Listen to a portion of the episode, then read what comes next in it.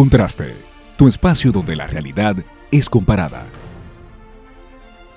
Hola, hola amigos y amigas, bienvenidos a otro video de Contraste RD, donde la realidad es comparada. Y tan, tan, tan de contraste este video, es este video que contamos con una dama y con un caballero. Y con, eh, yo ni sé, imagínense, un, un, hombre de la vida, ¿no? Que es mi caso. Eh, pero en esta ocasión contamos con Eduard Perdomo y con Chantal Astacio, ¿no?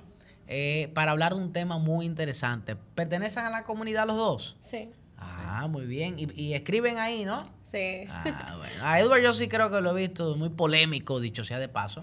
Eh, pero ya verán, ya verán ustedes eh, qué tal nuestros, nuestros participantes en este video. Y vamos a hablar de un tema sumamente interesante, incluso comprometedor. Sí, y es el intervencionismo estatal. Debe o no intervenir el Estado o hasta qué nivel. Eh, ¿Más intervencionismo o menos intervencionismo? Em, y, me gustaría analizar las causas, contextos, ¿ok?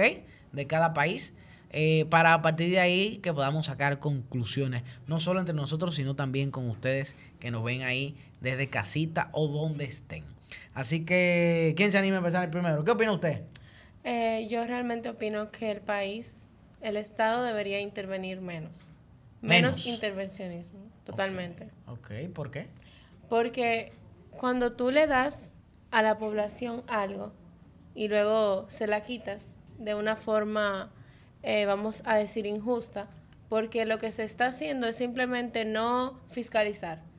Se tienen los recursos, se tienen las bases de todo lo que hay que hacer, pero no se hace nada. Se tienen incluso los presupuestos, pero no se ve. Entonces, cuando eso pasa, tú le das, eh, tú le das la opción al pueblo de reclamar. Y nosotros, como ciudadanos, por ejemplo, entendemos que el Estado es algo sagrado. O sea, el Estado somos nosotros. Nosotros elegimos a nuestros gobernantes para que simplemente eh, estén a la cabeza. Y el abuso llama la atención. Entonces, yo personalmente entiendo que ese tema hay que abordarlo de una manera un poco inteligente. No es que 100% es disminuir simplemente, pero sí en la mayoría de los casos. Ok. Eh, ¿Usted qué opina? Bueno, yo creo evidentemente que el Estado hay que disminuirlo, pero sobre todo hay que definir cuál es la función del Estado. O sea, hay que ver el origen del Estado y cuál es la función del Estado y a ver si se si los gobiernos se han desviado de la esencia de lo que es el Estado. Eh, yo estoy apegado a la filosofía de Milton Friedman de que el Estado se debe limitar a lo que es garantizar una moneda sólida, que una de las funciones del dinero es crear reserva de valor, otras es garantizar la seguridad y, eh, mm, y la justicia y garantizar el libre comercio, o sea, eh, garantizar el libre comercio, la seguridad, la justicia y, y nada. Entonces, cuando el Estado empieza a intervenir en lo que es no su función, se aleja de lo que verdaderamente le corresponde. Por ejemplo, eh, tanto la educación, la salud y todo eso son bienes, bienes y servicios, y todos los bienes y servicios eh, se deben producir. Y lo que produce riqueza son las empresas. Las empresas producen empleo. Las empresas incrementan el Producto Interno Bruto del país. Las empresas son benefactores sociales. Y cuando tú tienes un Estado que interviene en el, en el libre comercio, que el libre comercio es un acto de libertad en el sentido de que usted va a comprar algo, por ejemplo, usted tiene los recursos económicos y lleva a su hijo a un colegio y entiende que no están siendo eh, buenos en el colegio, si usted tiene dinero, usted puede cambiar a su hijo de colegio. Pero si usted no tiene dinero, usted no puede elegir o sea, Milton Friedman dice, cuando habla de Hong Kong, que es un país que fíjate como Venezuela, que tiene muchos recursos, nosotros también tenemos eh, buenos recursos naturales. Eh, sin eh, poseer esos recursos, solamente con la libertad de mercado, Hong Kong es el país con menos deuda pública del mundo, un crecimiento del Producto Interno Bruto, pero no solo el Producto Interno Bruto, sino porque una cosa es el Producto Interno Bruto y otra cosa el desarrollo de la sociedad. Ok, entonces yo le voy a hacer una pregunta a ustedes dos. según ustedes, ¿eh? según Chantal y según Edward, no yo, ¿eh? ¿Ustedes creen como los clásicos de usted que hablaba de economía, de, de la economía, en este caso, si mal no recuerdo, Marshall, lo- quienes nos escuchan, quienes nos ven no pueden, me pueden corregir, que decía que existe una mano fantasma ¿eh? en la economía. Adam- Adam Smith, la Adam mano Smith, inves- invisible. esa vaina, que decía que eh, existe una, una, ¿cómo se llama? Mano invisible. La una mano mano invisible. invisible que arregla todo. Entonces, yo te voy a poner en el siguiente contexto, para que nos entendamos y hablamos en el idioma nuestro.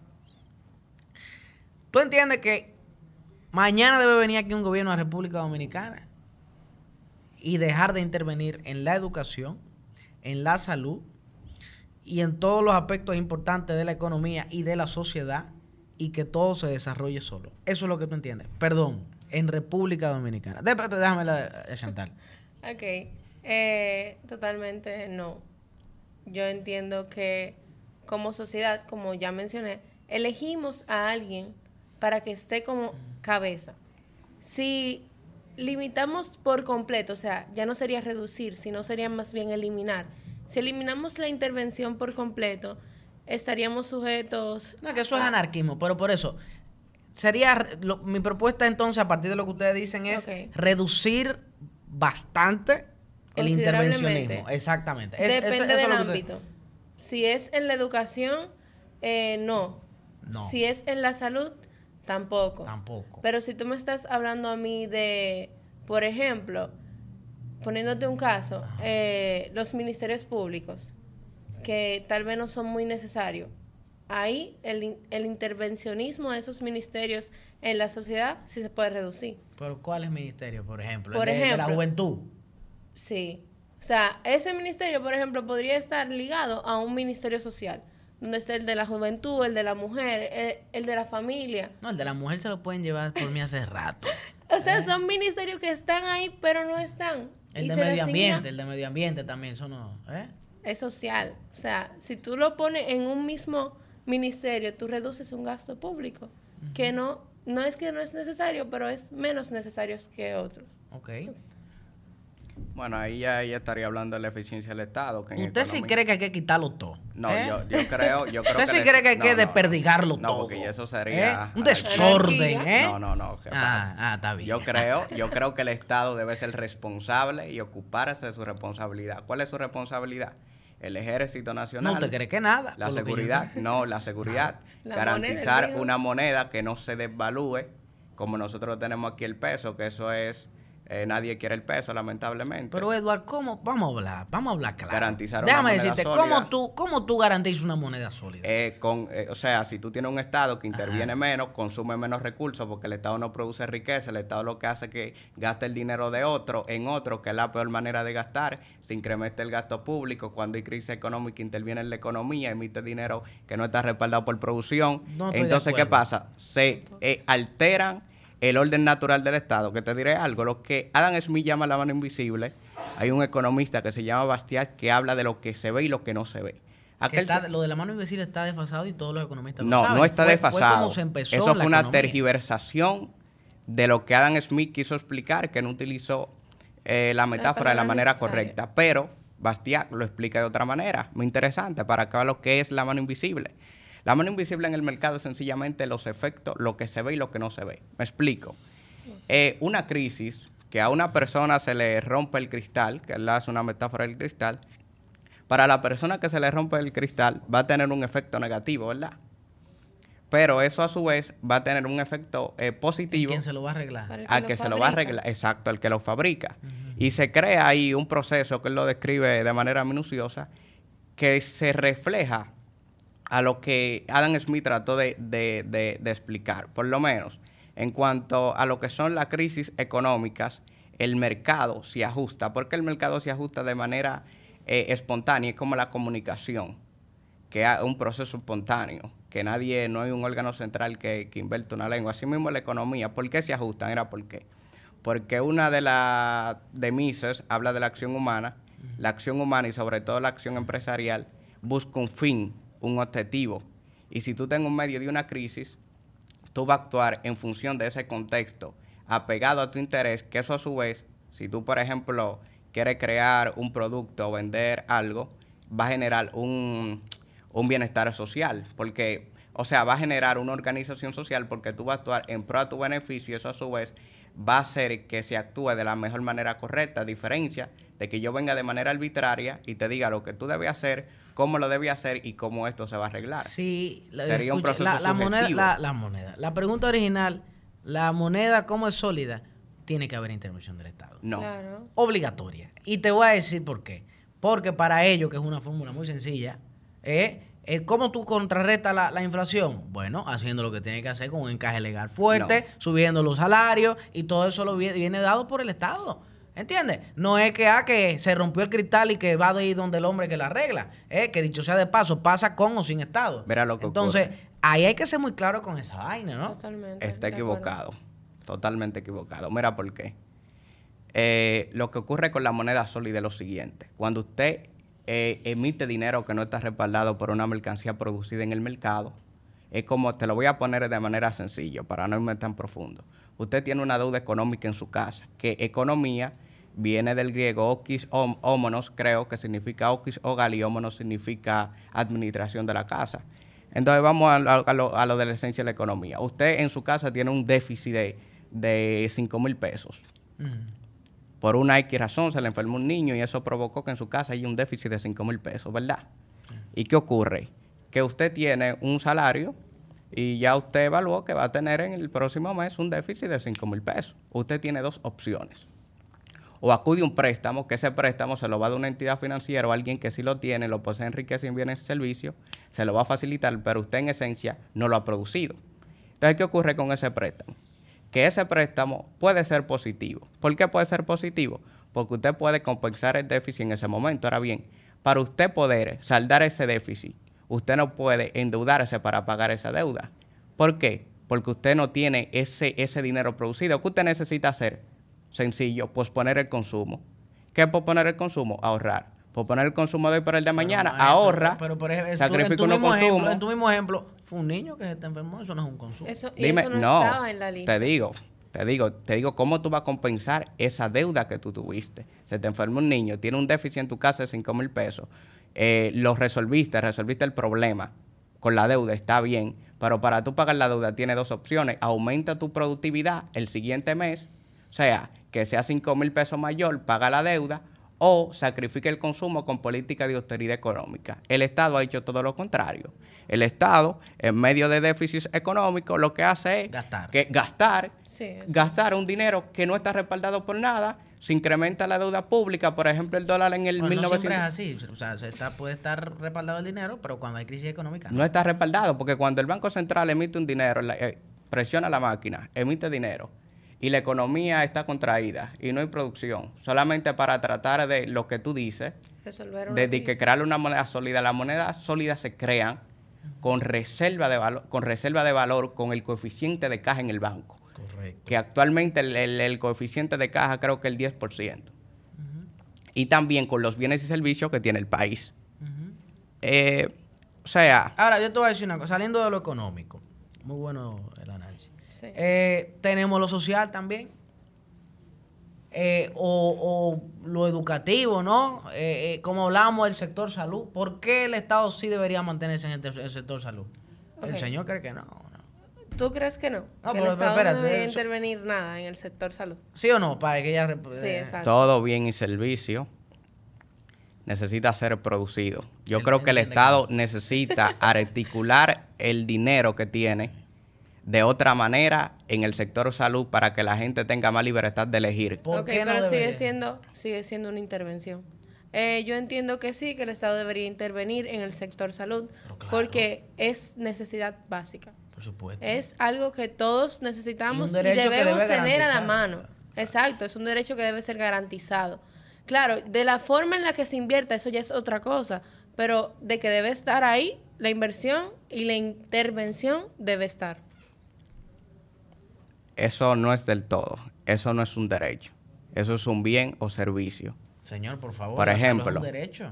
Por, por ejemplo, La déjame salud, la educación es un derecho. Déjame explicarte. Es un derecho vamos a decir en sentido abstracto. No, abstracto no. Ah, eh, Pero vamos te a voy a ver, explicar perdón. por no, no, qué. no, pero vamos a ver, vamos a ver. Tenemos derechos y tenemos deberes. Uno de los derechos es tener una educación y una salud, por ejemplo, en este caso, de, de calidad.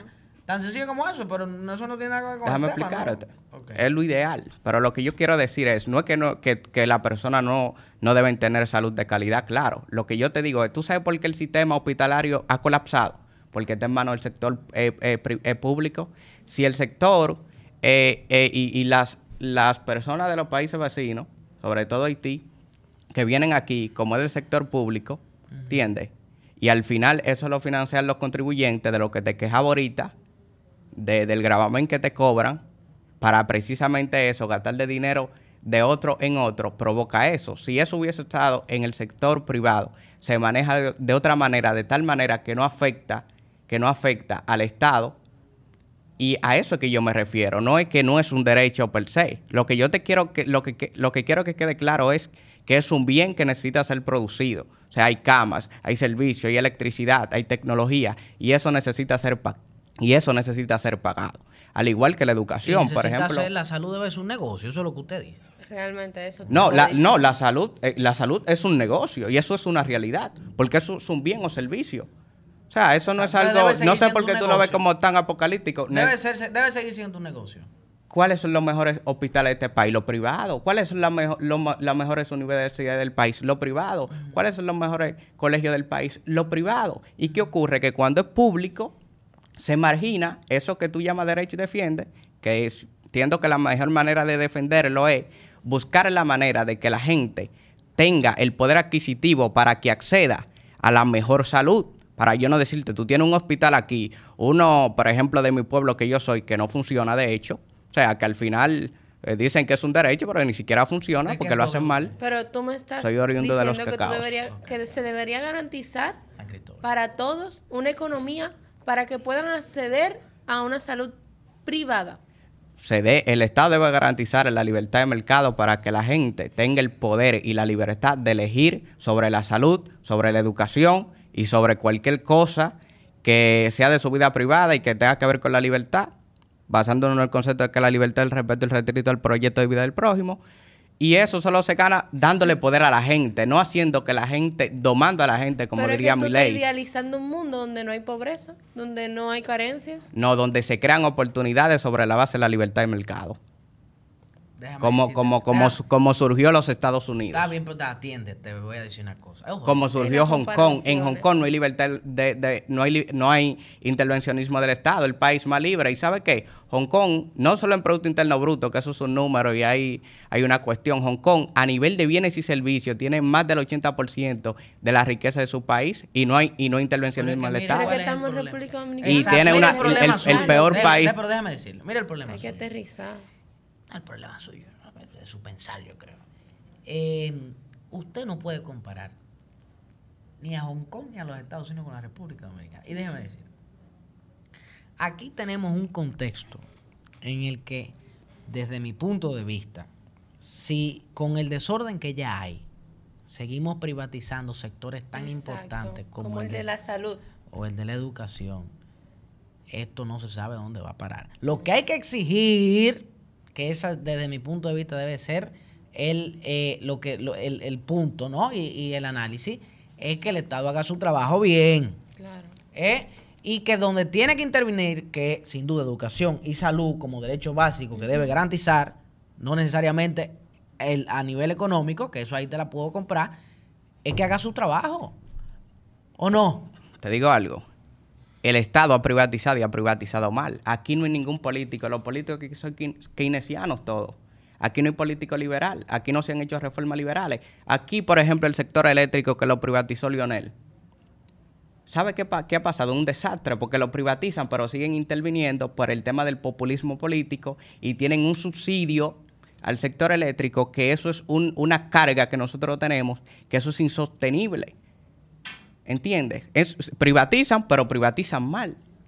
Eso no es un tema de que si el contexto de Hong Kong o de Estados Unidos, no. Eso es un tema de pragmatismo en materia económica. Y lamentablemente aquí, aquí en materia ideológica e intelectual, por ejemplo, yo que estudio en la mejor universidad del país, la Universidad Autónoma de Santo Domingo, eh, tú vas a la, al economato, lamentablemente, o vas a la biblioteca y yo busco libros, busco libros de economía. Es de izquierda, es lo que hay cosa ahí. Y, y es de izquierda, o sea, un dogmatismo. Y, y, y entonces tengo profesores, ahorita estaba yo debatiendo con un profesor de economía precisamente de eso, que yo le decía, profesor, usted es keynesiano, él trabaja ahí en Funglode. El profesor, usted es keynesiano. Y me dice, y me dice, no, yo no soy keynesiano. ¿qué? Y un profesor brillante. O sea, al final aquí los intelectuales, eh, o yo he conocido poco que están dogmatizados. O sea, al final eso es consecuencia, esa privatización es consecuencia de una mala formación en materia económica que tienen lo que se han hecho llamar liberal.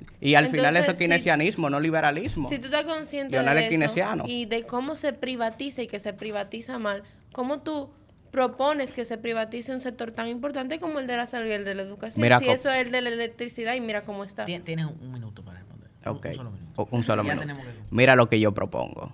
Propongo que la gente tenga poder de oportunidad, que no se le subsidie, que no se le haga creer que ellos son hijos del Estado, sino que se le creen las condiciones para que la gente se puedan desarrollar y poder tener la capacidad de elegir como hacen los ricos, que cuando se sienten incómodos con el hospital, por eso es que son los mejores, van a otro y eso crea competitividad. Cuando van a una universidad, por ejemplo, INTEC, que dan ese dinero exorbitante, usted que estudia allá, y, es mal, ¿qué tienen que hacer? Ajustarse, porque si no, usted se va para otra universidad y la competencia hace que la calidad del sistema educativo, la calidad del sistema de salud, porque una cosa es yo garantizarte la salud, pero ajá, como se la garantizan a mi pueblo, que no sirve, o como se la garantizan al país, que no sirve. Entonces es mejor crear que la gente tenga el poder adquisitivo, crearle esas oportunidades para que ellos elijan y cuando el Estado le venga con algo que no sirve, decirle no, yo no voy a tomar esto porque yo tengo ahora la oportunidad de elegir otra cosa, que la gente sea libre y pueda elegir. por parte de Chantal. ¿Debe haber una alta o una baja intervención por parte del Estado? Eh, la intervención debe ser mínima y en los sectores que sea necesario.